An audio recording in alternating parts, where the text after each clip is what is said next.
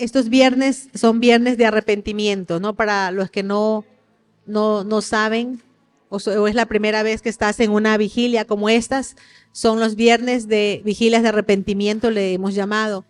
¿Y, ¿Y, en qué consiste? En que nosotros vamos orando al Señor o Dios nos va mostrando y, y lo que quiere Dios es ir limpiando de nosotros, sanando nuestros corazones, porque el corazón del hombre, dice en Isaías, que está herido desde los pies hasta la cabeza, ¿no?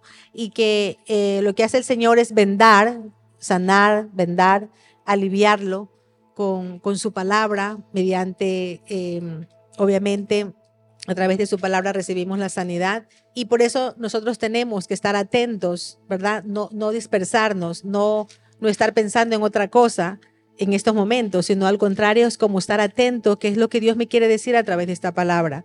¿sí? Y, todos lo aprendemos, no solamente ustedes, también yo aprendo. Todos nosotros aquí aprendemos porque lo que quiere Dios es que em, sanarnos. ¿sí? Y esto, como hablaba yo con alguien hoy, decía, hasta que vayamos a la presencia del Señor, Él siempre va trabajando y quitando de nosotros lo que no le agrada, lo que sabemos que...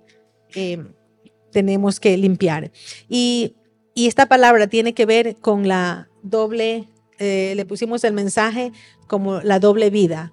Sí, aún estando en la iglesia, aunque muchos piensan, no, yo no creo que sea así, pero la verdad que es así, que muchas veces puedes estar en la iglesia y vivir una doble vida, ser uno en la iglesia y ser otro en la casa, ser uno eh, llamarte cristiano, pero la verdad es que no vives como un cristiano, no se vive como realmente Dios dice en su palabra. Y vivir como un cristiano sabemos que eso demanda compromiso, yo creo que demanda compromiso, demanda lealtad, demanda que tú seas obviamente de palabra, hay muchas cosas.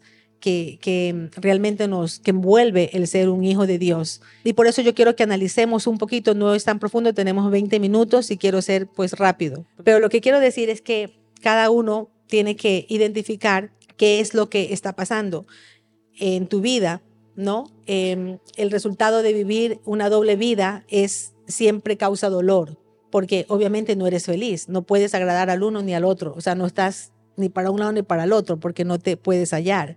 ¿Y, qué es lo que pasa cuando uno lleva la doble vida? Es que resulta que en la mente hay dos pensamientos, hay dos pensamientos, dos comportamientos.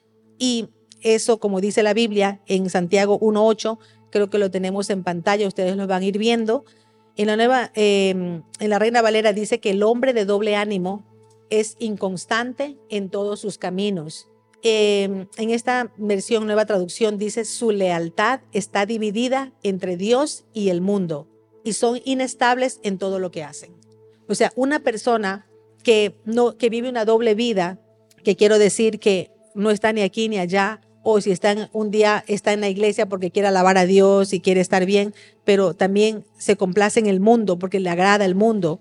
Yo quiero que cada uno de ustedes se, identifique, pero no quiero que mires al vecino porque somos muy frágiles, somos tan rápidos de, juzgar al otro. Sí, siempre pensamos en el esposo, ah, el esposo es así, la esposa es así, es verdad, pero nunca nos vemos nosotros somos así. Yo quiero que cada uno analice en su propia vida, y que identifiques si ese es eso lo que a lo mejor no te deja avanzar en la vida con, con Cristo, si no te deja tener una relación estable, una relación duradera, una relación que realmente dé el fruto, porque dijo Jesús, por los frutos van, van a conocer si verdaderamente son mis discípulos. O sea, quiere decir que habrán discípulos que no son verdaderos. Por eso digo que aquí vamos a analizar.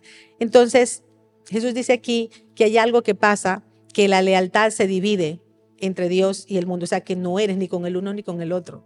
Aquí lo dice. Y por tanto, como hay una división, hay una inestabilidad, hay una, algo que nos eh, determina como ser inestable, que no somos constantes en lo que hacemos. Empezamos una cosa, no la terminamos, obviamente, y es ahí hay un problema. Por eso, el ser de doble ánimo es un pecado.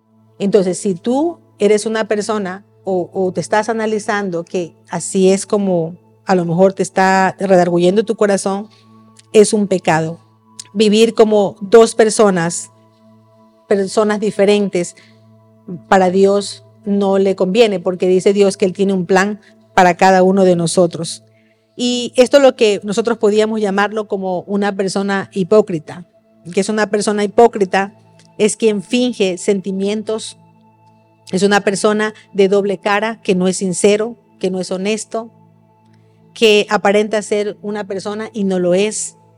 Por eso Jesús dijo en Mateo 23, 27, también creo que lo tienen en pantalla, que dijo, ay de vosotros, escribas y fariseos. Mira lo que él tenía con los fariseos y los escribas que los llamó hipócritas, porque sois semejantes a sepulcros blanqueados que por fuera a la verdad se muestran hermosos, mas por dentro están llenos de huesos de muertos y de toda suciedad.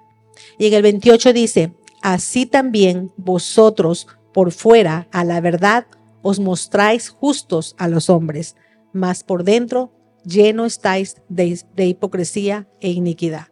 O sea, la palabra también nos, ahí nos está confrontando el Señor que también hay una falsedad.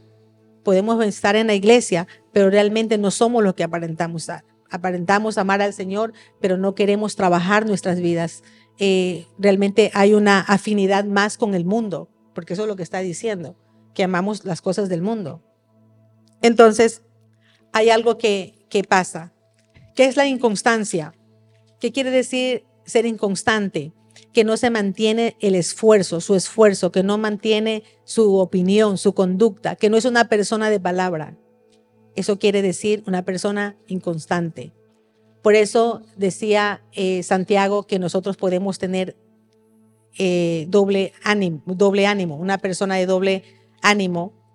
Lo que está diciendo aquí es Em, lo que está diciendo doble ánimo viene de la palabra, la palabra ánima viene de latín, la palabra ánima es de latín, de la palabra latina, latín ánima, eh, que quiere decir en griego, em, aquí lo tenía, que quiere decir alma, que significa alma, y lo que quiere decir en otras palabras, que el alma se divide en dos, por eso dice el de doble ánima, la de doble alma quiere decir un alma es doble pensamiento. Nosotros habíamos estudiado que en el alma donde están, el alma es donde están los pensamientos, los sentimientos, la voluntad.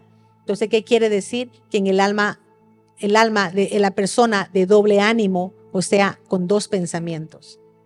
Por eso no se define. Es una persona que quiere y no quiere la iglesia, que quiere estar con Dios y no quiere estar con Dios, que un día le gusta a Dios, otro día no. Que un día eh, quiere hacer una cosa y, sabe lo que tiene que hacer, pero no lo hace. Entonces no se define. Y ahí es donde viene la duda. Por eso también en Santiago 1.6 dice, porque los que dudan son como las olas del mar que el viento lleva de un lado a otro, a otro. O sea, que una persona que duda, cualquier cosa lo mueve. Puedes tener una convicción y si eres una persona muy fluctuante, te puede convencer cualquier persona.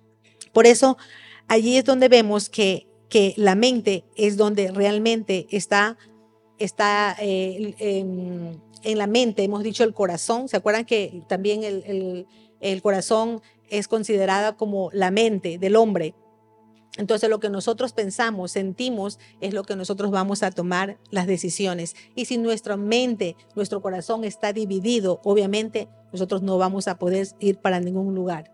O sea, ¿cómo vamos a poder salir a un lugar si nosotros estamos pensando y queremos otro? Tú dices, yo quiero esto, pero estoy pensando otra cosa, hacer otra cosa. Entonces no nos definimos. Y por eso viene la tentación y nos dejamos llevar porque somos muy eh, frágiles, ¿sí? Porque cuando nosotros dispersamos nuestra mente, los pensamientos, es donde realmente es un territorio yo lo digo que es, una, es un territorio espiritual hostil para que cualquier puerta se abra de duda. ¿sí? Entonces vienen las tentaciones y ahí es cuando caemos, porque la mente está dividida. Y Elías, aquí el profeta Elías, en Primera de Reyes 18:21, le dijo al pueblo de Israel estas palabras. Le dice, y acercándose Elías a todo el pueblo, le dijo, ¿hasta cuándo cojearéis vosotros entre dos pensamientos. Porque ellos tenían que decidirse. El pueblo de Israel estaba saliendo y mm, estaba, estaba, ellos habían caído en una tentación de idolatría. ellos habían permitido la idolatría, el pueblo de Israel. Entonces ellos estaban adorando a los dioses de Baal. Entonces el profeta eh, Elías le dijo, bueno, ¿hasta cuándo ustedes van a estar? Decídanse. Si van a irse con los dioses de Baal o van a seguir al Dios verdadero. ¿Qué mismo van a hacer? Pero acordémonos que el pueblo de Dios tenía la bendición, tenía la promesa, pero aún así ellos no estaban enfocados en la meta. Ellos estaban divididos en sus pensamientos. No sabían lo que querían. No iban ni para un lado ni para el otro y el profeta les dice allí, por favor, decídanse qué es lo que quieren hacer, hasta cuándo van a estar cojeando, que es una persona que cojea, o sea, que no camina bien. ¿No te está pasando eso a ti? Que tú dices, uy, yo en mi vida cristiana con Dios, la verdad es que estoy cojeando porque no, no avanzo, sigo en la misma, me he quedado en el mismo nivel, en el mismo lugar, veo que no prospero, no avanzo. ¿No será que eso es lo que está sucediendo? Te puede estar pasando algunas características, vamos a ver algunas características de estas personas de doble ánimo. Dice que son personas inseguras, faltas de dominio propio, se guían por sus emociones, o sea, cualquiera le dice algo y se convencen y pueden sacarte fuera de la convicción porque son personas que se dejan llevar. El más mínimo problema lo estira al suelo, son las personas de doble ánimo. La más mínima cosa los hace enojar. Es una persona que hoy sabe la Biblia y mañana cuando se enfrenta a cualquier problema no se acuerda ni un solo versículo.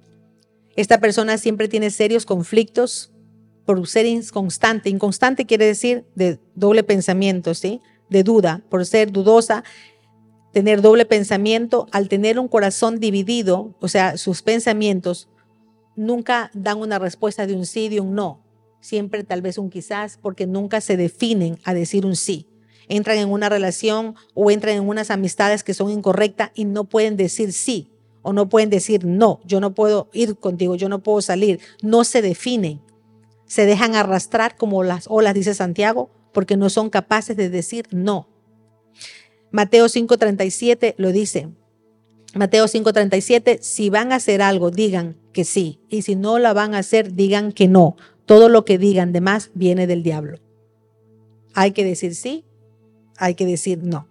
Otro peligro que corren estas personas inconstantes que les gustan estar en dos bandos. Hoy toman del bien, mañana toman del mal. Hoy están en la iglesia, mañana están en el bar. Mañana quieren hacer otra cosa. Hoy bendicen y mañana maldicen. Bendicen a una persona, maldicen a otra persona. Y eso es lo que dice la Biblia, que no se puede vivir así. Mateo 6:24 Mateo 6:24, ninguno puede servir a dos señores porque aborrecerá al uno y amará al otro, o se llegará al uno y menospreciará al otro. No podéis servir a Dios y dice a las riquezas, pero ponle al mundo. No puedes servir a Dios y al mundo. Te tienes que definir a cuál vas a servir. Tenemos que ser radicales.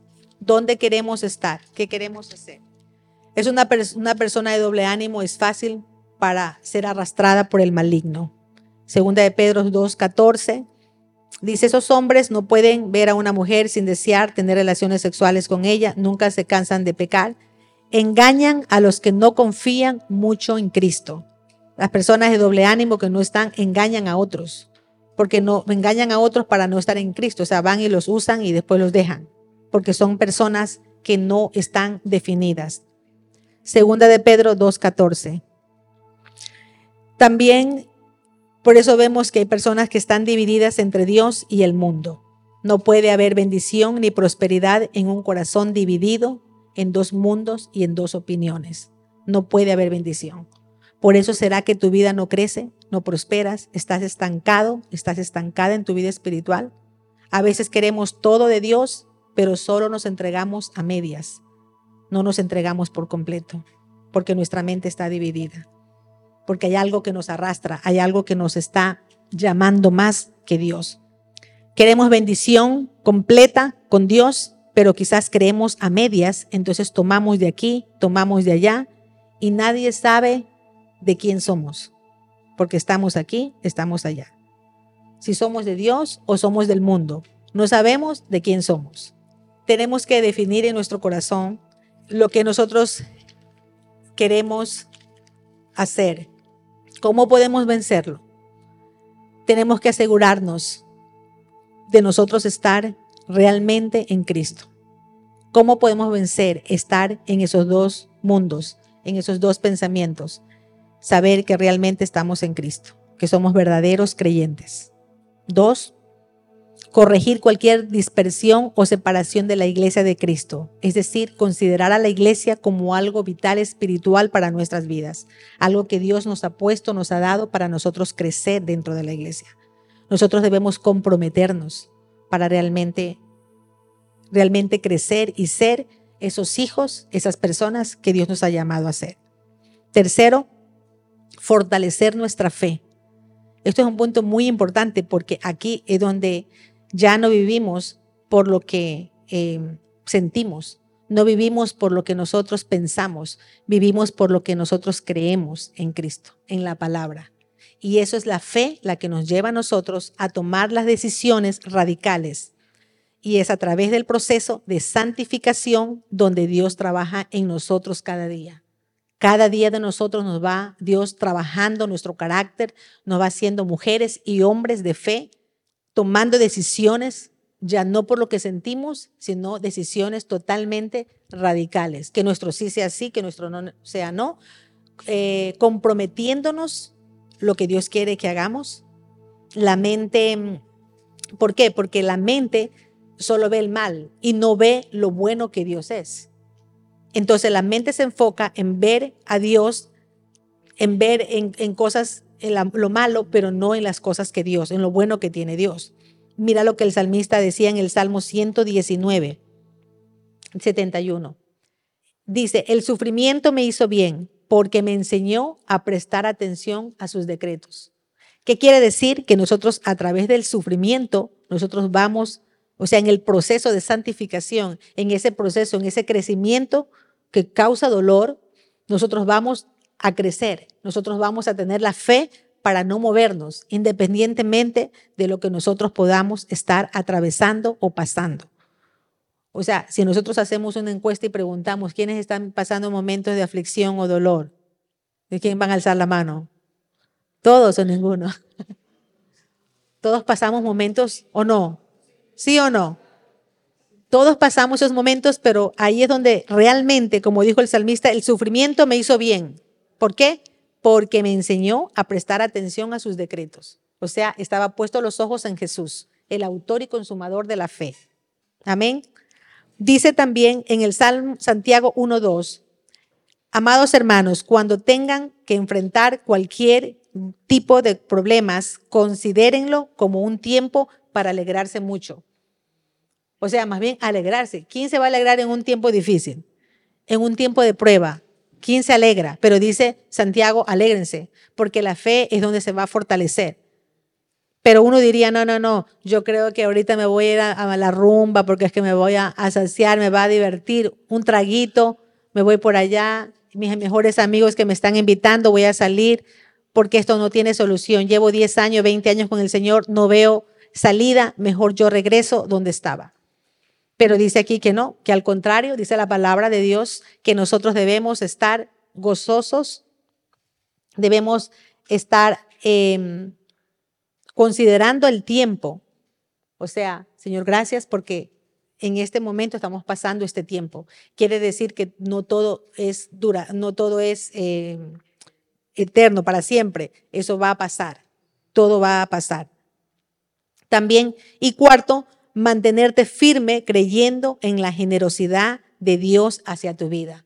O sea, eh, ahí está la palabra eh, impresionante en este punto. A mí em, es lo que yo lo analizo en mi vida, mantenerte firme. Yo digo, claro, la firmeza, el estar independientemente de lo que tú vivas o pases, es, es estar firme. Eso es lo que quiere decir Santiago 1, 5, 6.